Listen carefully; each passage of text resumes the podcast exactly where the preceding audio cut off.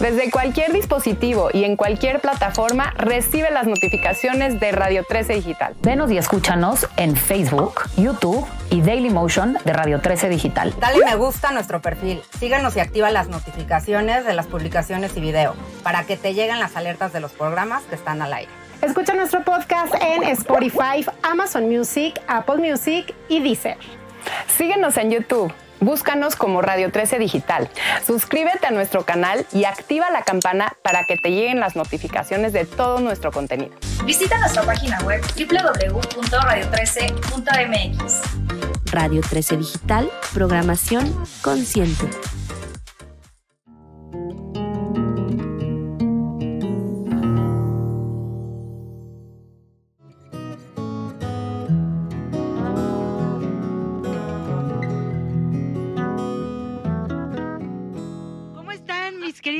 Radio Escuchas. Me da mucho gusto estar con ustedes este viernes a este mediodía. Yo creo que ya es la hora de la comida porque ya huele a, comidita en, en, casa. Hoy tenemos un invitadazo, un hombre que huele a mar. No sé, pero desde que llegó huele a mar. Este trae conchitas en la cabellera que hoy este, tendremos todo dedicado a este hermosísimo este, país, México, porque aquí, mi querido Gerardo, se premia el orgullo de ser mexicanos. Aquí hemos tenido mexicanos y mexicanas de primera como tú y que queremos mostrarle al mundo que hay gente como tú que ama entrañablemente a su país. Una de las cosas que caracteriza a la gente que trabajamos en este programa de México en mí es el amor por México. Somos unas locas enamoradas de México y seguramente tú también y, eso se te nota. Entonces, queremos transmitirle a toda la gente que nos hace el favor de escucharnos que en México somos más los buenos que los malos. Y estamos haciendo cosas maravillosas. Así que vamos a tener un programazo, mi querida Gaby, seguramente porque este invitado huele a sal. bueno, al ratito lo pruebo. Y yo les digo, chicas. Estése quieta. Adelante, reina. Este, la leyenda que nos vas a platicar. Claro. Fíjate, mi querido Gerardo, que aquí, digo, no hay un país este con más leyendas y con más cosas extrañas y de esas. Las chicas son muy miedosas, o sea, siempre que no duermen y que no sé qué. Pero traemos una historia acorde a nuestro invitado, la Nahuala del Mar. Ándale, ándale, ándale, a ver. Mira, Normalmente todos los pueblos, esos pueblos mágicos en los que vivimos muchos de los mexicanos, que Gerardo vive en uno, yo vivo en otro, porque me dice que vive en el maravilloso estado de Hidalgo, en Tulancingo, un lugar también muy, muy bonito, muy mágico. Y ahí seguramente habrás escuchado las historias de los abuelos, los bisabuelos, que hablan de seres humanos que se convierten en animales por las noches. Pero nadie ha hablado de la nahuala del mar una nahuala que, que, efectivamente, igual como hay nahuales de tierra, también hay nahuales del mar. Y es una nahuala que se convierte en un hermosísimo tiburón blanco. Uf, Cuenta la leyenda que una tarde noche un enamorado del mar, sentado a la orilla de la playa, miraba las olas, pensando en la grandeza y majestuosidad del mar que tenía enfrente pensando que, ese mar se había llevado alguna vez a, la amada que él esperaba y que desafortunadamente en un naufragio había perecido. Su tristeza no le dejó ver que detrás de él caminaba una hermosa damisela con un vestido blanco que brillaba a la luz de la luna. Brillaba tan hermosamente, acariciando también su cuerpo y sus cabellos, el mar y esa brisa que le hacía verse increíble. El hombre taciturno, pensando en esa amada que se había ido, no se dio cuenta que ella llegaba por detrás y de repente ella posó una de sus manos en, en su cabellera. Él, asustado, voltea y la ve y no sabía si era una aparición o si estaba la luna jugándole una mala pasada, porque la, mujer brillaba tanto que parecía fundirse con la luna, parecía brillar como la luna. Entonces, él, él, la mira y, le dice, ¿qué haces aquí a estas altas horas de la noche? Entonces ella, entre una voz y un canto, porque no sabíamos si, si hablaba o cantaba, lo miró y le dice, lo mismo que tú, buscando en las profundidades del mar algo que hemos perdido algo que se ha ido y es el amor. Entonces, el hombre la ve estasiado, l- no dejaba de mirarla, o sea, la magia que emanaba de ella lo, lo arrebataba, lo embrujaba, lo hacía sentir, como yo estoy sintiendo ahorita, un escalofrío, porque, porque emanaba energía, emanaba todo, pero más emanaba amor. El hombre la ve y sin pensarlo, la toma en sus brazos y la besa. O sea, era la primera vez que la había visto y la besa apasionadamente. Y encuentra en ese beso el beso perdido, aquel que el mar se había llevado. Entonces, ella se suelta y se deja ir entre los brazos del hombre. Pues no les puedo contar porque estamos en horario familiar lo que pasó en la playa. Pero aquel hombre y aquella mujer que habían perdido algo en el mar se fundieron en una sutil caricia que duró por horas. Entonces, ella devorando paso a paso cada pedazo y cada rincón de aquel hombre que en aquel momento dejó ir su tristeza, dejó ir su dolor, porque esa mujer, entre más lo besaba, más le quitaba el dolor. Más se apoderaba de ese sentimiento profundo de dolor que en ese momento desapareció. Era una mujer que emanaba magia. Entonces, ella, después de un rato largo, Gaby lo suelta y le dice, tengo que irme. Y le dice, no te puedes ir después de esto. Le dice, tengo que irme. El mar me reclama.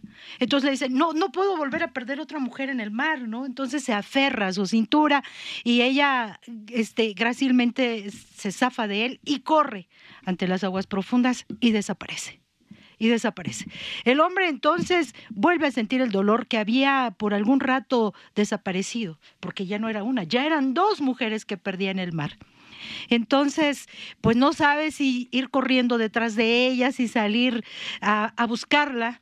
Entonces, pues decide que sí, que la va a buscar que si al mar le había quitado los dos grandes momentos de amor y de pasión, pues entonces iría en pos de ella y se lanza al mar y empiezan a dar desesperadamente entre un mar embravecido que, que, coincidentemente había estado tranquilo durante todo el tiempo en que había estado el hombre y la mujer y en ese momento se vuelve bravo, se vuelve violento.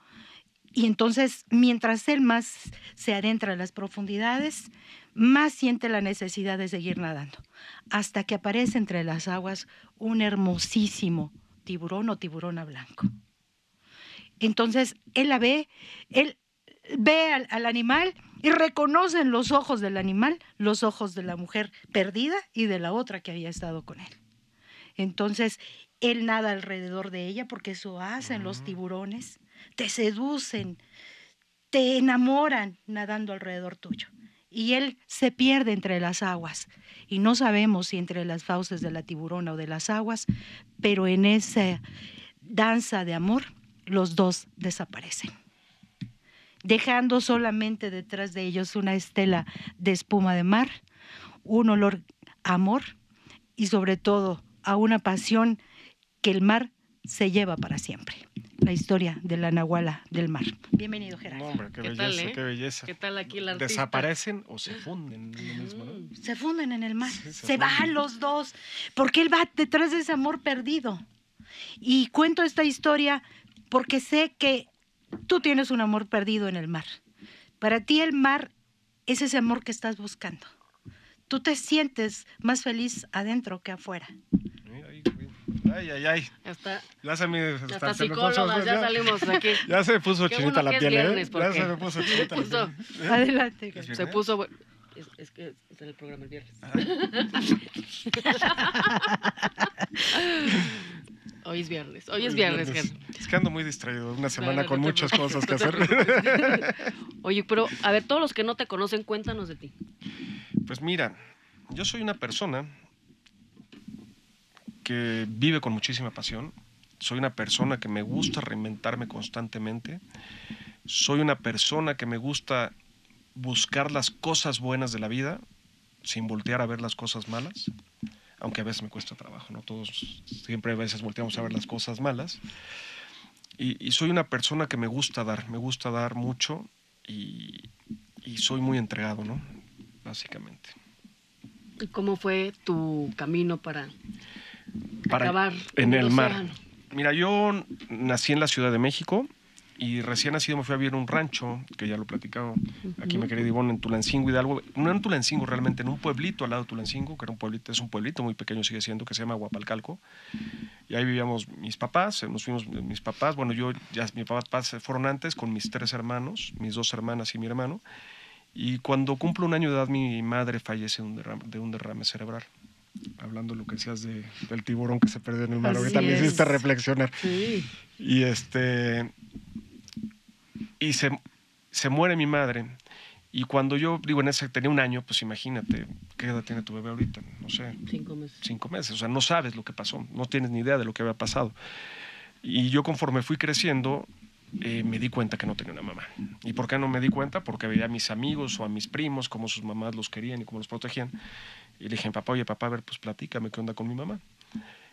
Y mi papá nunca la mencionaba por, por cuestiones obvias, ¿no? Debe ser muy difícil como padre decirle a tu hijo que se murió su mamá, y más cuando no, el hijo no tiene la razón en el momento, ¿no? Y me empezó, bueno, me, llevó a su oficina, me acuerdo muy bien, me sentó en sus piernas y con lágrimas en los ojos, pues me empezó a enseñar eh, varias fotografías, varios álbums, dentro de los cuales había una que estaban él y mi mamá con unas mangueras raras, que eran unos equipos de buceo. Cuando me empieza a platicar mi papá lo que mi mamá y él hacían como, como una afición eventualmente, y que se metían a- bajo el mar y podían estar por largos periodos sin tener que salir a respirar, pues a mí se me empezó a olvidar por un momento la tristeza de no tener una mamá. Más bien no se me olvidó la tristeza de no tener una mamá, se me olvidó el miedo de crecer sin una mamá. Y entonces ahí fue donde me di cuenta, a lo largo de la vida, no digo no en ese preciso momento, que cuando tienes un sueño, una ilusión, puedes trabajar el miedo que quieras trabajar. Y entonces ahí nació mi sueño de ser buzo, ahí nació mi ilusión de ser mar, siguiendo el, pues la afición que mi mamá y mi papá tuvieron. Mi papá nunca volvió a bucear y yo pude bucear por primera vez hasta los 21 años, que tuve la oportunidad de bucear en Cancún. Y cuando buceé en Cancún a los 21 años, pues todo se conectó nuevamente. Todo se conectó nuevamente y dije, de aquí soy.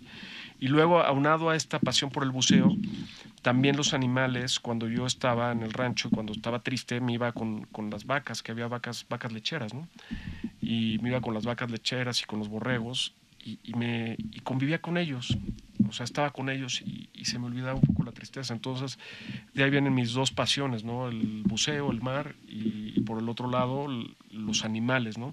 Fíjate que para mí el mar por sí solo no es, no es este, algo tan atractivo. Para mí el, el mar con animales es lo que es atractivo y que es parte de- también de lo que me alarma ¿no? y lo que me, me aterra, ¿no? porque estamos acabando con todas las especies, muchas especies del mar están en peligro de extinción.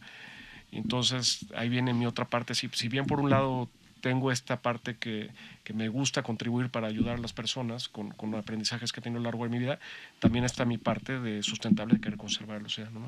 y mantener el océano y, y promover el cuidado del océano. Y entonces es así, pues como acabo, por, por, eh, como acabo donde estoy hoy en día, ¿no?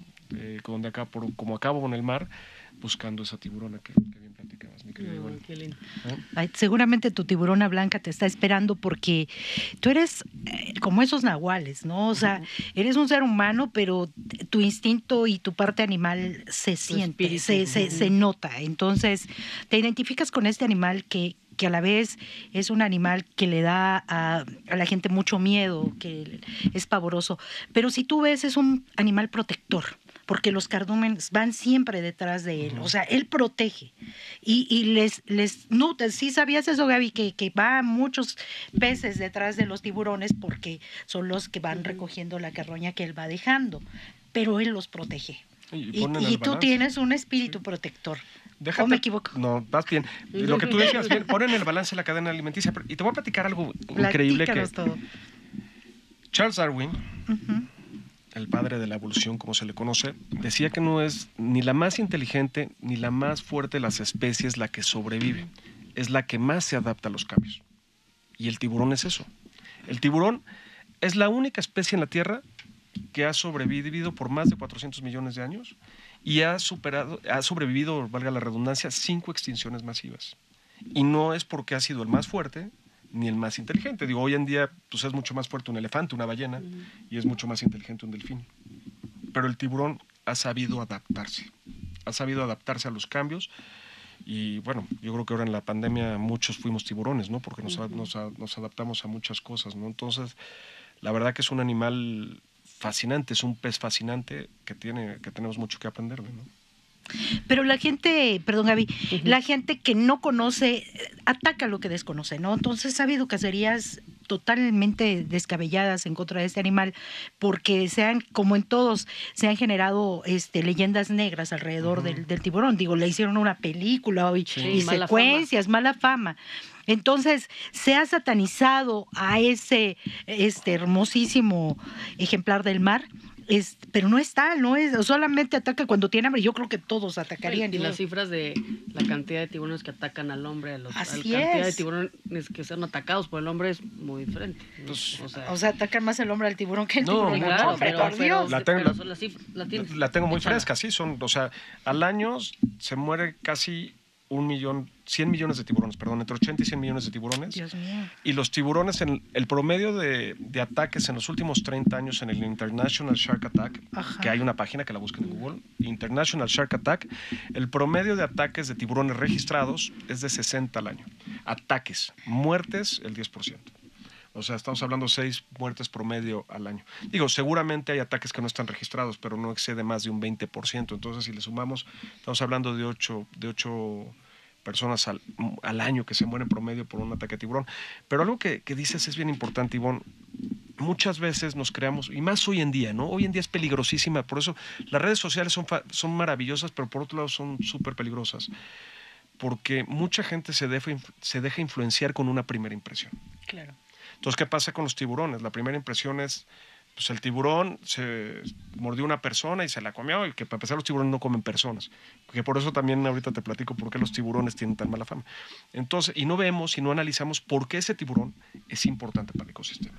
Claro. Y te estoy hablando del ecosistema, de su ecosistema marino. Muchas veces vemos situaciones en la vida que no analizamos más a fondo, ¿no? O llegamos y saludamos a una persona y la persona nos voltea la cara, pero no sabemos si esa persona trae un problema personal en ese momento y ya la juzgamos por esa misma cosa, ¿no? Entonces, ahí viene una parte de empatía que digo, a mí a veces me cuesta también, ¿no? Pero creo que es bien importante que seamos empáticos y tengamos, investiguemos mucho más antes de crearnos un, un- prejuicio, ¿no? ¿Tú has visto a un tiburón a los ojos?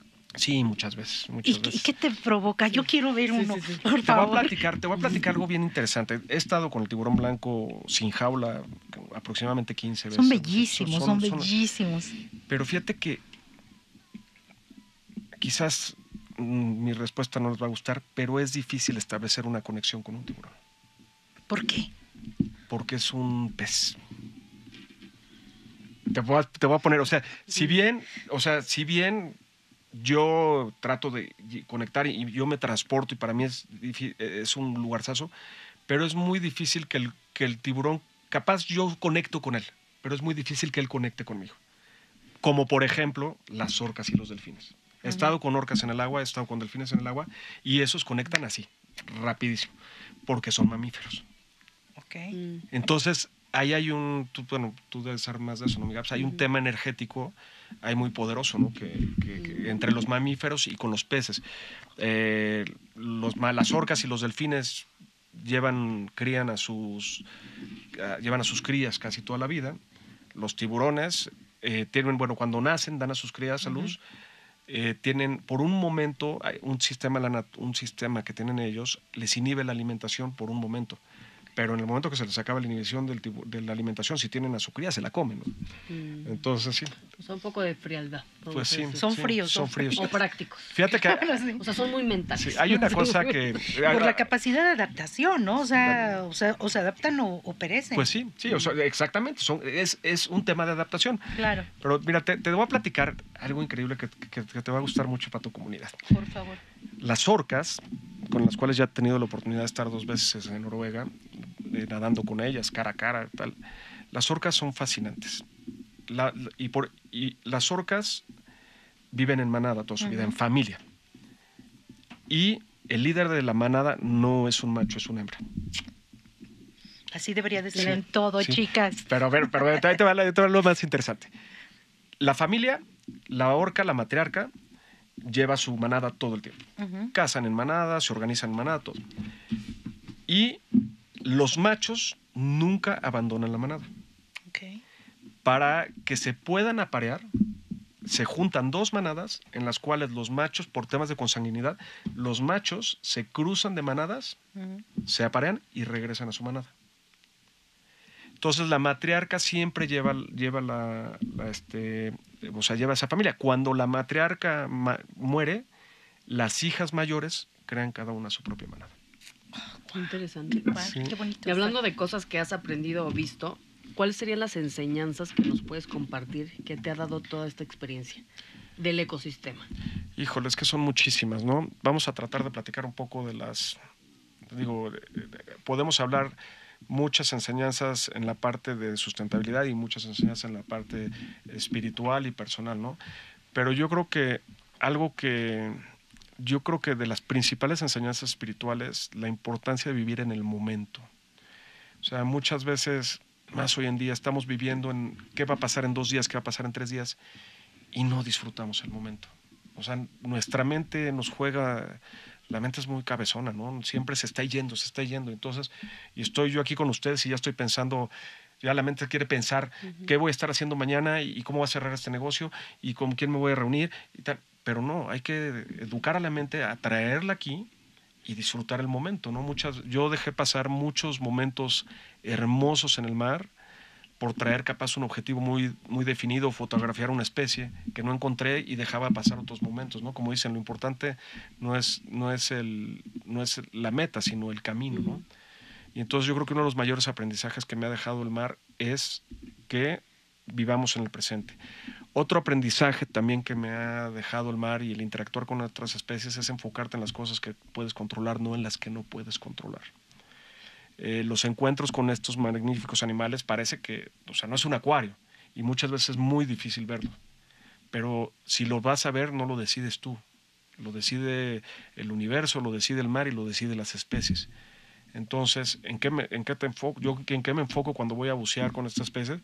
Pues en preparar la expedición de la mejor manera posible para que se den los encuentros. Pero no me enfoco en el encuentro porque eso no lo controlo yo, ¿no? Entonces, y muchas veces también eh, los líderes, este, las personas, nos enfocamos mucho en lo que no podemos controlar y eso pues nos genera ansiedad, nos genera estrés, nos da mucho miedo. Y en lugar de enfocarnos en lo que sí podemos controlar, ¿no? Como, dicen por ahí, yo no puedo agarrar un tiburón blanco y traerlo, y decirle, oye, voy a estar ahí, vente para acá, porque ahí voy a estar en el momento, te voy a dar un pedazo de atún y vienes y te lo comes.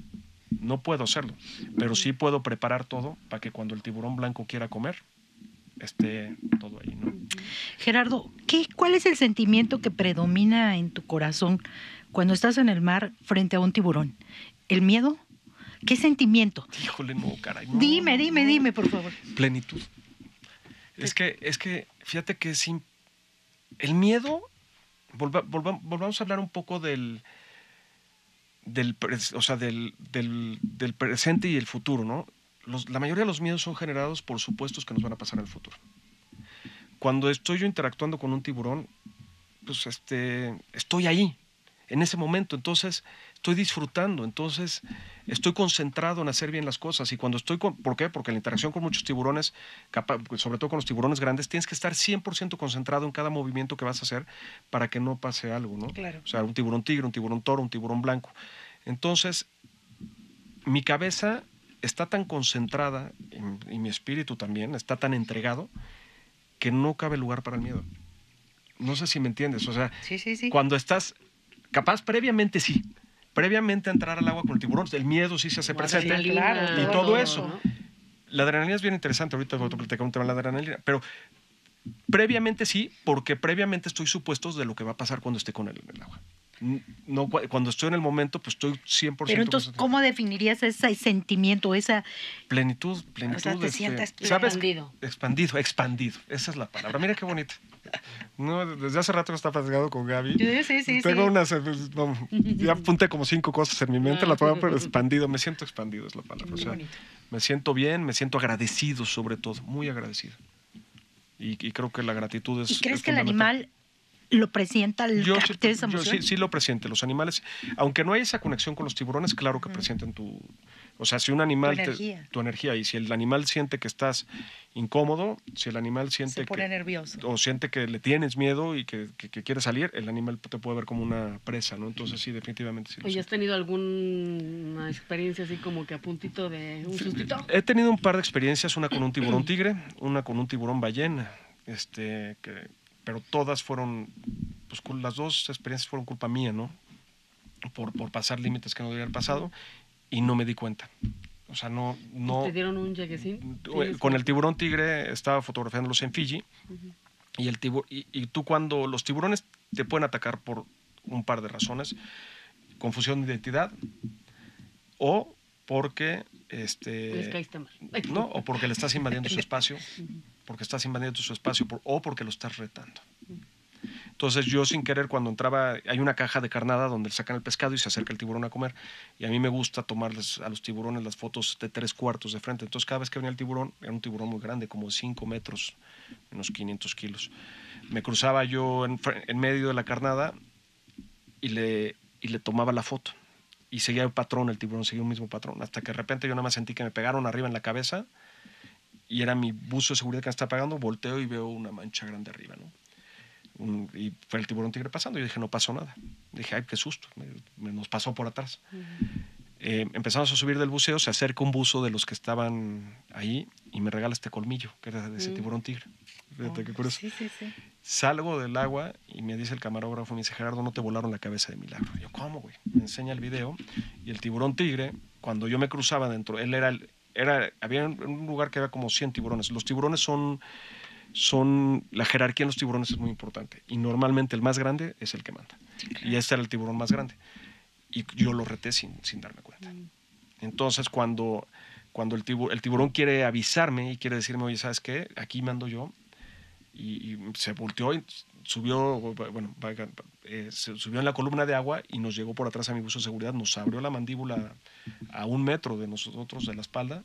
Otro buzo de seguridad se dio cuenta y le metió un bastón de aluminio en la mandíbula y en el momento que le mete el bastón de aluminio en la mandíbula, la cierra antes de llegar a nosotros, a 30 centímetros. Y luego el tiburón ballena, también estábamos buceando con ellos para el documental Tiburones de México y yo estaba abajo del tiburón ballena y a los tiburones ballena, los depredadores como las orcas o los tiburones blancos, cuando los quieren atacar, los atacan en la zona del vientre, porque es su zona más débil. Y yo estaba con una, con una full mask, que es una máscara completa con la que puedes hablar bajo el agua narrando, y mis burbujas le pegaron, le pegaron al tiburón ballena en la, en, la, en, en el vientre, y entonces el tiburón haber sentido que alguien lo quería atacar y se volteó y soltó un coletazo muy duro que nos pasó como un metro, porque gracias a Dios. Y digamos que esas son las dos. Pero no las pero, pero lo que voy es que no me dieron miedo porque no las vi venir. O sea, cuando nos va a tocar, no la vas a venir venir, es lo que yo digo, ¿no? O sea, cuando te toca, no la ves venir. Entonces, el miedo, vuelvo a lo mismo, el miedo, la mayoría de las veces, y, y- también los miedos reales, cuando el miedo nos invade es porque hacemos supuestos de lo que va a pasar. Entonces, y también, pues el miedo es maravilloso, ¿no? Yo digo que el miedo, bueno, yo, para mí el miedo es una energía muy poderosa que no se le debe de enfrentar. Yo, yo soy muy miedoso, yo soy muy miedoso. Pues no pareciera, ¿no? O sea, te enfrentas a, a- Esas- a un reto, a un animal tremendo. Pero ¿cuál es el tiburón que, que tú considerarías que es tu tótem, tu, tu alma gemela? Hijo, hay un tiburón que me fascina que se llama el tiburón zorro. ¿En serio? ¿Cómo es ese? No lo he visto. Es un tiburón que tiene una cola, su cola es más larga que la de su cuerpo, que el cuerpo. Tiene unos ojos grandes negros y es un tiburón de las profundidades, un tiburón súper elegante, ¿Qué elegantísimo. colores? Es como plateado, es Qué como digamos como el color del micrófono, pero bueno, para que vean más o menos como pla- entre plateado gris, no llegando a ser Y cro- brilla, cromado. así como que... Sí brilla, pero no llega a ser cromado, por decirlo de alguna sí, sí, manera. sí, sí. Y es un tiburón muy elegante, muy bonito, muy sereno, navega súper bien. Tien- Tiene, una mandíbula, pues de no sé, de 10, 20 centímetros a lo mucho de, de- de diámetro, ¿no? Es un tiburón que come sardinas. Y ese, digamos que es, pues sí, con él me, con él me, ¿Te identifico, identificas? me identifico mucho. Si tú fueras un tiburón. ¿serías un, un tiburón zorro? Pues yo creo que sí. Perfecto. Oye, para toda la gente que nos está escuchando, que tú sabes que la intención de México en mí, pues es inspirar a las personas para tomar Sí. riendas de su propio destino.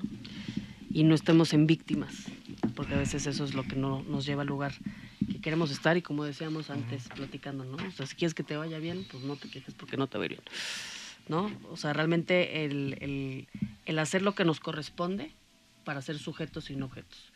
A todas estas personas que nos escuchan, ¿tú qué le dirías desde tu experiencia? ¿Me puedo abrir?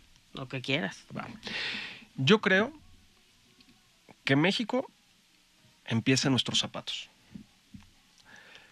Y, y el mexicano tenemos la mala costumbre de quejarnos de todo.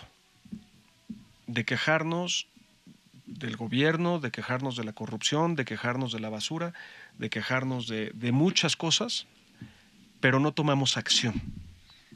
O sea, yo sí creo desde mi punto de vista que México empieza en nuestras casas. Entonces, yo creo que es bien importante que actuemos, eh, o sea, que no esperemos que nadie actúe por nosotros, que nosotros actuemos. Que si nos quejamos, te voy a platicar, regresando al tema de los tiburones. Yo hice un documental que se llama Tiburones de México y el documental tenía como objetivo mostrar que México era un santuario de tiburones a nivel mundial. El documental, gracias a Dios, le fue muy bien, fue visto en, muchos festivales a nivel internacional. Aquí en la Cineteca Nacional, en una proyección lo vieron 3.000 gentes. La verdad, le fue muy, muy padre el documental. Pero, o sea, lo que yo creo es que el otro día me están preguntando, oye, ¿qué hace el gobierno por cuidar a los tiburones? ¿Qué, normas existen del gobierno para cuidar a los tiburones? Pues existen ciertas normas, pero el problema no son las normas. El problema es la, educa- la educación que tenemos cada ser humano para cumplir las normas. Nos quejamos de que, México está sucio, que nuestra calle está sucia, pero vemos una basura y no nos paramos a levantarla, ¿no? Entonces yo sí creo que es bien importante que, que no esperemos para ser un mejor México que, que alguien tenga la, la iniciativa, que empecemos a hacer un mejor México en cómo educamos a nuestros hijos, que empecemos a hacer un mejor México en... en mira, te lo voy a decir una cosa. Hagamos, seamos, como somos cuando nadie nos ve, ¿no? Porque, ¿Y por qué te lo digo? Porque las redes sociales, hijos, son, a veces son medio, todo es pe- perfecto, pero ¿cómo somos cuando nadie nos ve? Si cuando nadie nos ve nos preocupamos por hacer un mejor México en todos los aspectos, vamos a cambiar México. Si no, no, o sea, no podemos esperar a que a que alguien lo haga por nosotros. Y como bien lo decías tú, ¿no? Tomemos acción, o sea, no esperemos que, o sea, no nos quejemos, dejemos de quejarnos, ¿no? Y dejemos de ver el punto negativo y, y enfoquémonos en el punto positivo. Hay, hay un dato bien curioso, la mayoría de las personas, cuando se genera un problema, cuando se genera una, una situación complicada, se enfocan en el 95% en ver por qué se generó el problema y solo el 5% en la solución del problema. Si invertimos esa ecuación, podríamos llegar mucho más lejos. Y bueno, y ahora, eso es en cuanto a comportamiento que yo creo que debemos de tener. Y México es espectacular. O sea, en cuanto a naturaleza tenemos, este, bueno, en cuanto a mares tenemos cinco diferentes ecosistemas marinos. Ocupamos el quinto puesto a nivel mundial en cuanto a bi- biodiversidad marina y terrestre. O sea, a México le hemos sacado y sacado y sacado y sacado y sacado y sacado y sacado y nos sigue dando. Por eso se le identifica como el cuerno de la abundancia, ¿no? Mira, no sabía, pero sí. Sí, sí, sí. De hecho, su forma es Es un cuerno, es el claro. cuerno, Sí, es el claro. cuerno de la abundancia. Y efectivamente lo hemos saqueado tanto y ni siquiera fueron tanto los españoles, somos nosotros mismos. Siempre lo saqueamos y no le regresamos. Por eso yo siempre he dicho y lo vengo diciendo desde que iniciamos nuestro maravilloso programa, que yo no soy de México, yo soy México. Eh. Yo soy un pedazo de México. Bien, pues el sí. cambio soy yo. Sí, ¿no? claro, claro que sí, como debe ser. sí. Entonces, si yo no hago el cambio, nadie lo va a venir a hacer. Yo, yo sé que hay normas para cuidar a las especies marinas que la Semarnat y todas, este, la propia Marina hace, pero tenemos piratas del mar, tenemos gente que pesca en aguas prohibidas, en, en zonas prohibidas, en literales, que de hecho tienen veda. Y van y, y lo hacen. Entonces, no puede haber ni gobierno ni ley si, si hay- no hay nadie que la respete. Creo Claro. que ese es el punto. Y acabas de decir algo muy importante, ¿no? El cambio no tiene que venir de los otros. El cambio soy yo. Si todos los días hago el cambio, este país puede cambiar. Tiene futuro. Si no, no. Sí, es que fíjate que es como, o sea, ¿qué hacemos? Ponemos más reglas, más reglas, más reglas para querer regular y no nos preocupamos por la educación. Así es. O sea, tú vas a Estados Unidos, digo la típica, cruzas, eh, tú cruzas a Estados Unidos, o sea, de, estás en Tijuana, te metes al mar en Tijuana y está desierto. Cruzas a San Diego y el mar en- está lleno de vida marina.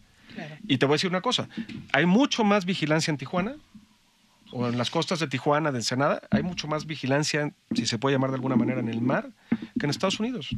O sea, no son las reglas, no son las reglas que ponen los gobiernos, es la educación que se les da a los gobiernos. Hay vigilancia cuando hay transgresión y no hay vigilancia cuando la gente respeta, ¿no? Exactamente, pero ¿qué, qué es lo que hay que hacer? Hay que educarse, no es el, hijo, es el, y ay, pues a mí que, a mí ya, digo, yo te lo digo en temas de conservación. A mí me da muchísima triste- tristeza verlo y lo platico en mis conferencias siempre, porque también hablo de sustentabilidad en mis conferencias. Pues a mí qué, si yo ya me quedan 20 años o 30 años, yo ya que ya este planeta ni me va a tocar.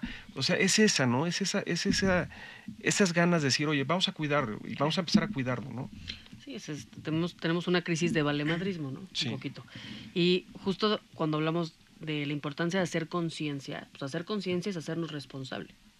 Y por eso duele hacer conciencia, porque ya no le puedo echar la culpa a nadie. En México se juntan, como dices tú, la queja, pero se junta también la suposición.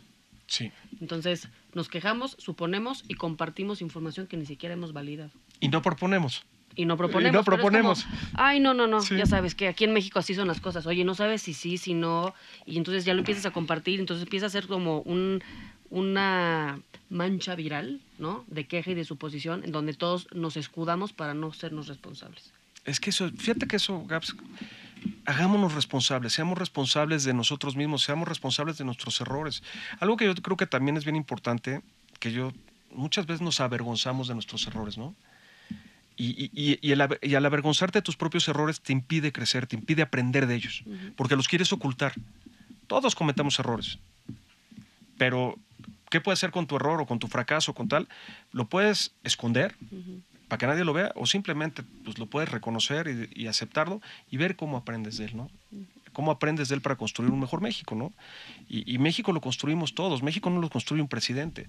Digo, yo veo, pero desde que yo tengo uso razón, eh, siempre en elecciones, este es el presidente, este es el que tal. Y siempre el último año, ah, ya se va, qué bueno, porque, o sea, todo es así, pero nadie, pero los mexicanos seguimos sin cambiar, ¿no? O sea, los mexicanos seguimos sin cambiar. Y algo que me encanta de Tulancingo Hidalgo, eh, hace muchos años pusieron en todas las esquinas uno uno. Se para un coche, avanza un coche. Se para un coche, avanza un coche. Hay dos semáforos en todo Tulancingo.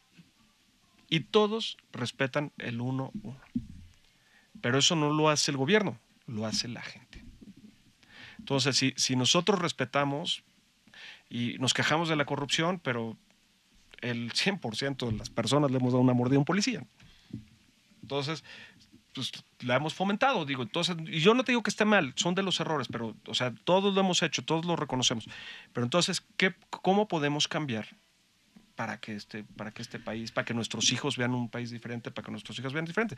Y es triste, ¿no? Porque cruzas hasta maneja, en México, todo el mundo nos volamos al semáforo, tal, tal, cruzas Estados Unidos y ahí sí no pasas de 60 kilómetros por hora y te paras ahí. Porque por- la cultura de valor es más alta por miedo. Sí, qué, qué- qué- triste por el miedo, ¿no? Les voy a contar una anécdota muy cortita que me pasó estando formada en la fila para cruzar ahí por este Mexicali.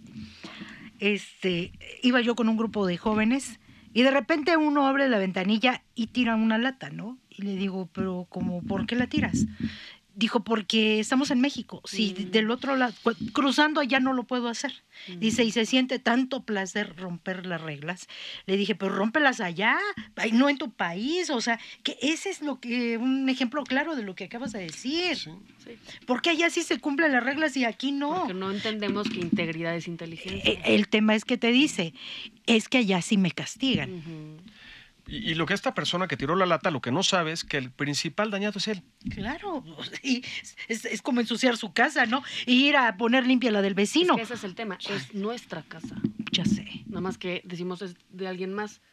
Lo que pasa es luego salimos al extranjero y ahí sí nos sentimos muy orgullosos, porque no pasa eso, ¿no? Sí. A mí México ni me lo toques, pero cuando yo estoy adentro, pues ya, ya ando haciendo un Yo una vez terminé con un galán, con un novio, porque dijo algo que, que odié y lo sigo diciendo. Dijo, para mí, primero Dios y luego Estados Unidos, porque ahí le había ido muy bien. Entonces lo odié, por cierto, un saludo. Oye, perdón.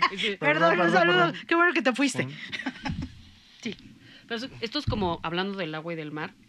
O sea, el- si queremos transportar agua potable de un lado a otro, pues aunque las tuberías, que sería el gobierno, ¿no? estén sí, sí. sucias o estén limpias, si el agua está contaminada, vale gorro. Claro. Entonces nosotros somos el agua. Así es. Y si podemos tener un gran, gran eh, sistema, pero si estamos contaminados, ese es el poder que tenemos. Entonces, de nada sirven las tuberías limpias y todos los procesos y todas las cosas que queremos hacer para ordenarnos si nosotros estamos contaminados. Y eso sí nos toca a cada uno de nosotros. Oye, yo trabajo con muchas mujeres que son víctimas de violencia. Si tuviésemos que comparar un tiburón o una especie marina con un hombre violento, ¿con cuál sería? Híjole, es que te voy a decir, por ejemplo...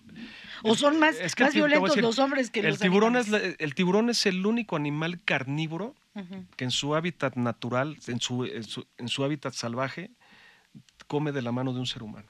O sea, ¿qué te voy a decir?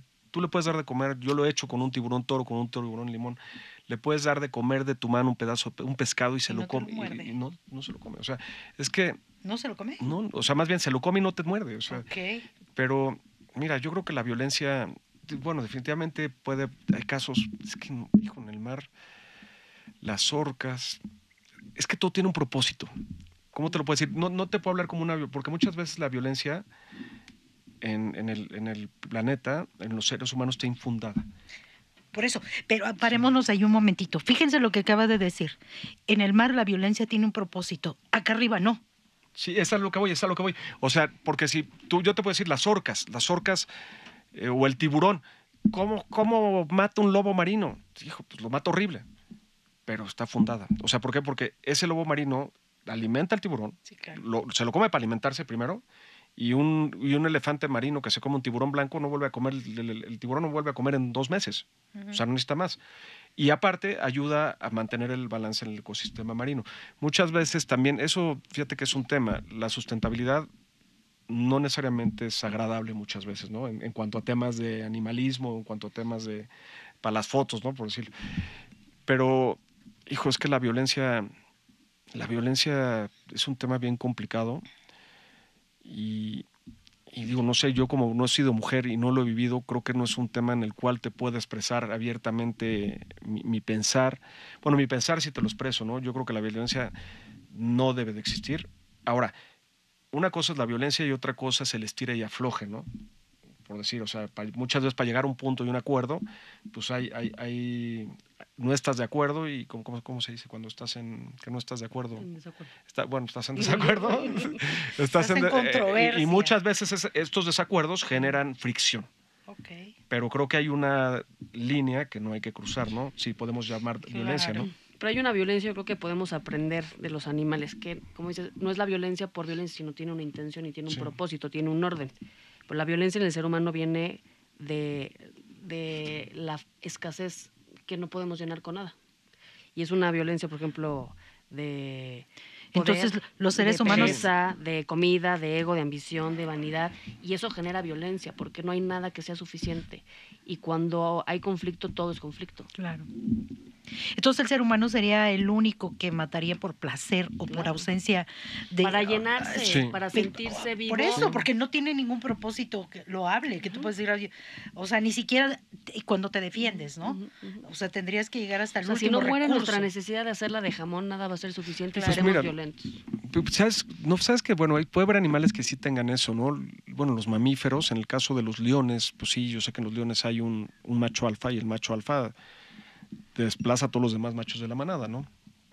Pero sí, este, digo, la violencia, hijo, caray, qué, tema tan, tan, tan difícil y yo creo que, yo creo que nosotros para ser mejores, para ser un mejor México, hay, hay líneas, ¿no? Yo, si me lo pones a decir, yo creo que hay líneas que no debemos cruzar. Y no necesariamente la violencia puede ser un golpe, ¿no? Creo que la violencia también puede ser este, un manejo, un control. Y sí creo, como tú bien lo dices, muchas, muchos casos de violencia vienen del ego. Los animales no tienen ego, casi no, hay, no tienen ego, ¿no? O sea, es muchos, muy pocos animales, digamos, que tendrían ego. Y, y luego también el poder, ¿no? El poder. el- y somos el, el el ser humano es el único animal que le gusta acumular, acumular, acumular, sin ninguna razón. Sí, claro. Simplemente para acumular, ¿no? O sea, los tiburones no cazan más de lo que necesitan, ¿no? Pues yo, yo digo, a reserva de que Gaby me regañe, yo sí llegaría muchos depredadores ahí al mar contigo y los, los enfrentaría a ver si son tan valientes. ¿A poco no te gustaría ver eso? Un violentador, un hombre que golpea a una mujer o, o también una mujer. Violento, la violencia no tiene género. No, o sea, totalmente tenemos, tenemos que va para los Sí, dos lados. Pero a mí sí me gustaría que se dieran un llegue a ver si son tan machitos. Pero- Ah, ¿Sí o no? Pero Ay, podríamos pero- hacer pero- eso algún día. Yo, yo siempre platico en mis conferencias. Me dice, oye, ¿tú te da miedo tiburones? Sí, me, digo, me dan muchísimo miedo los tiburones con los que ando en la ciudad. Eh, los, los- los tiburones bajo el mar, ¿no? Claro. O pero, sí, hay de- pero de pobres cuidarse. tiburones, ¿no? La, la típica del abogado, ¿no? De, este, de repente llevo abogados a bucear conmigo y, y, este... Y, y dice, no, no, no, man, a nosotros no nos hace nada por cortesía profesional. Y digo, oye, pobre tiburón, no lo compares contigo, cabrón. Pues ya estamos llegando al final, mi querida Gaby. ¿cómo Una cosa es el instinto y otra cosa es la maldad. Se ¿no? nos fue rapidísimo este programa. exactamente, el instinto y la maldad. Dos cosas distintas. No confundamos tiburones, tiburones de la calle. Muy bien. Pues muchísimas gracias, muchas gracias, Ger. La verdad que nos quedamos con un programa súper rico y yo creo que hay muchas lecciones. Habrá muchas más. Esperemos que nos puedas volver a compartir en otro momentito. Muchas gracias por estar con nosotras. ¿Cuál sería el último mensaje que le darías a quien nos escucha hoy, Gerardo? ¿Con qué los dejarías esta tarde? Pues mira, yo creo que algo muy importante y más a todas estas mujeres que nos escuchan, que no dejen de emprender, ¿no? Y, y algo, algo, un miedo importantísimo que creo que deben de trabajar y, y hay que ser tolerantes en la vida es el miedo al rechazo. Que no tengamos miedo al rechazo o que trabajemos el miedo al rechazo, porque muchas veces el miedo al rechazo, yo digo que es la barrera más grande para emprender cualquier cosa en la vida, ¿no? Ya sea un proyecto personal, eh, una decisión, una empresa, eh, ver un cliente, cualquier cosa, ¿no? Entonces yo creo que trabajen su miedo al rechazo y el miedo al rechazo muchas veces viene por, por la sociedad en la que vivimos, ¿no? Pues yo me quedo con una tarde maravillosa, con un gran programa, un invitadazo de lujo y con una gran enseñanza. Efectivamente yo soy una tiburona, pero yo, yo me considero una tiburona blanca, pero no voy a ser un tiburón, una tiburona zorra, ¿no? ¿O sería zorro? Porque es viernes. O soy- hoy, Porque es viernes. Se oyó muy feo, ¿verdad? Es broma, chicas, es broma. Pero a lo que sí voy, vayamos a tomar la vida con la misma intensidad que un tiburón toma este, esa, todos los días ese reto de ir a buscar comida. Entonces, creo yo, mi querido Gerardo, de verdad que fue una tarde maravillosa. No se les olvide este, inscribirnos a nuestras redes sociales, Radio 13 Digital, o a este, Instagram, Ivonne Solís Sandoval. Estoy como arroba Gaby Despertar. Y Ger, si nos puedes compartir tus Sí, redes. a- a- arroba Gerardo del Villar, en Instagram, en YouTube también Gerardo del Villar, en Vero, que es una nueva red muy padre, que les invito a que la conozcan. Buenísimo. Pues fue una tarde maravillosa. No nos resta más que agradecerles que siempre nos sigan viendo. Y saben qué, México es un gran país y todos somos México. Y si van a atacar, ataquen por, con propósito. Eso es lo- Claro, claro. Muchas gracias. Nos vemos el siguiente Bye, viernes aquí.